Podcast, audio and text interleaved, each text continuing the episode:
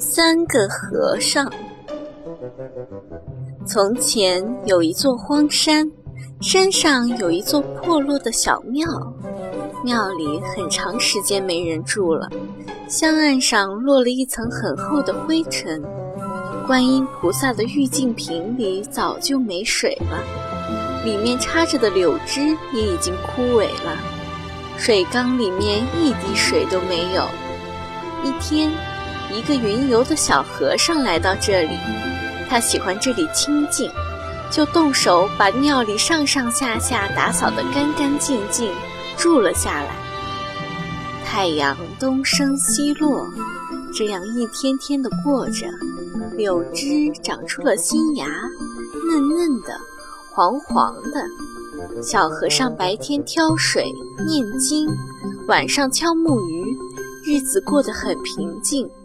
只有偶尔跑来的一两只老鼠，吱吱地叫上一阵，点缀庙里的寂静。一天，庙里来了一个穿蓝褂子的瘦和尚，他已经走了很长的路，又累又渴，一到庙里就咕咚咕咚把半缸水喝光了，这可气坏了小和尚。从山上到山下可要走很长的路呢。自己辛辛苦苦挑来的水，却被这陌生的家伙一下子喝光了。他把扁担和水桶拿到瘦和尚面前：“你把我的水都喝光了，你应该赔我。你去下面帮我挑两桶吧。”瘦和尚挑着担子，边走边想：“我最多喝了一桶水，为什么要还他两桶呢？山路这么远，天气这么热。”我才不去给他挑呢。于是他没走几步，就又挑着担子回来了。小和尚见瘦和尚下山了，正在得意，终于有人替自己担水了。这时瘦和尚又回来了，水桶里一滴水都没有。你为什么不还我水？小和尚问道。我只喝了那么一点，你却让我帮你挑那么多。我又不是傻子，我才不去呢。瘦和尚说的理直气壮，两个人背对着坐在那里，谁都不理谁。太阳马上就要落山了，两个人还是不肯说一句话。天气那么热，两个人半天没喝水了，都渴得要命。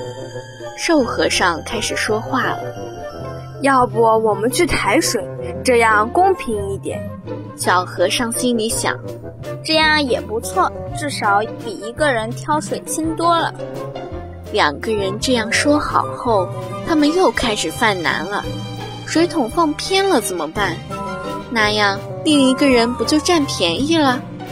两个和尚又不动了，站在扁担前面开始发愁。眼看天就要黑了，这可怎么办呢？小和尚灵机一动。找来一把尺子，在扁担上量了量，最后他们把水桶放在了扁担最中间，这才开开心心地抬水去了。小和尚和瘦和尚就这样过了很多天，每天他们都下山抬水，两个人还在庙后面种了一点菜，日子过得很悠闲。这样平静的日子没过多久，又来了一个胖和尚。他爬上山的时候，热的衣服都湿透了，满脸是汗，擦个不停。他看见缸里的水，咕咚咕咚就喝了起来。一眨眼的功夫，一缸水都被他喝光了。小和尚、瘦和尚两个人都看呆了。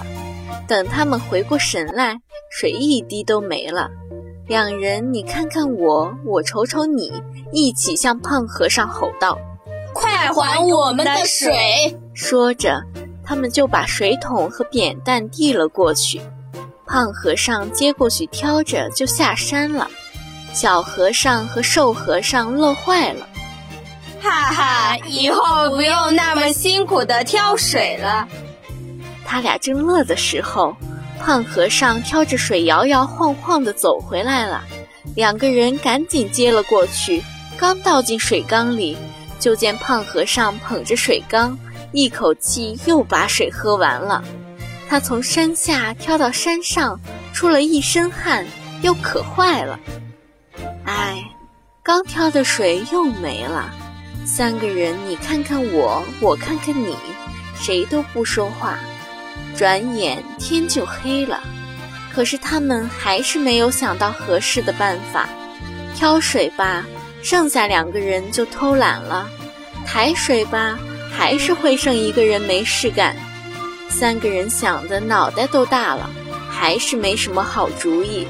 三个人就坐在菩萨前，各敲各的木鱼，谁也不理谁。一天过去了，小和尚想去挑水，可一想，为什么是我呢？我最小还最矮，我才不去呢。第二天又过去了，瘦和尚开始坐不住了。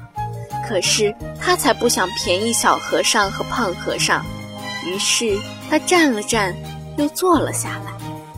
第三天，胖和尚渴坏了，可是他就是不动。我才没那么傻呢，看谁先撑不下去。他心里暗暗嘀咕道。转眼过去好几天了。菜园子里的菜都晒黄了，柳枝渐渐干枯了，香案上落了一层厚厚的灰。忽然，天空中打了一个响雷，小和尚一下子就跑了出来。接着，瘦和尚和胖和尚也都出来了，他们举着水桶、水缸，希望能下点雨。他们都渴坏了，可是。漫天的乌云不一会儿就被风吹散了，太阳公公又露出了笑脸。三个人失望地坐在地上。尽管如此，他们谁都没有下山。他们可不想让另外两个人占了自己那点便宜。转眼又到晚上了，他们现在都渴坏了，有气无力地敲着木鱼。小老鼠吱吱地钻了出来。他们才没有心情管那个小东西。小老鼠看到他们三个谁都不敢自己，胆子越来越大，三两下就爬到了香案上。只听“啪”的一声，烛台倒了，香案上的台布一下子就烧着了，火呼呼地着了起来。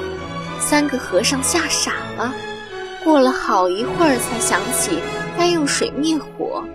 可是水缸里一滴水都没有。只见他们拿着桶飞奔着向山下跑去，也顾不上谁提的多，谁提的少了。胖和尚看见小和尚没什么力气，夺过他的桶就又下去了。这样折腾了半夜，终于把火扑灭了。小和尚满脸都是灰，黑黑的。就剩一双大眼睛在那里滴溜溜地转着，瘦和尚和胖和尚看了都哈哈地笑起来。以后的日子，三个人都变得随和起来，再也不斤斤计较了。柳枝又长出了绿芽，菜园里的菜也长得越来越好。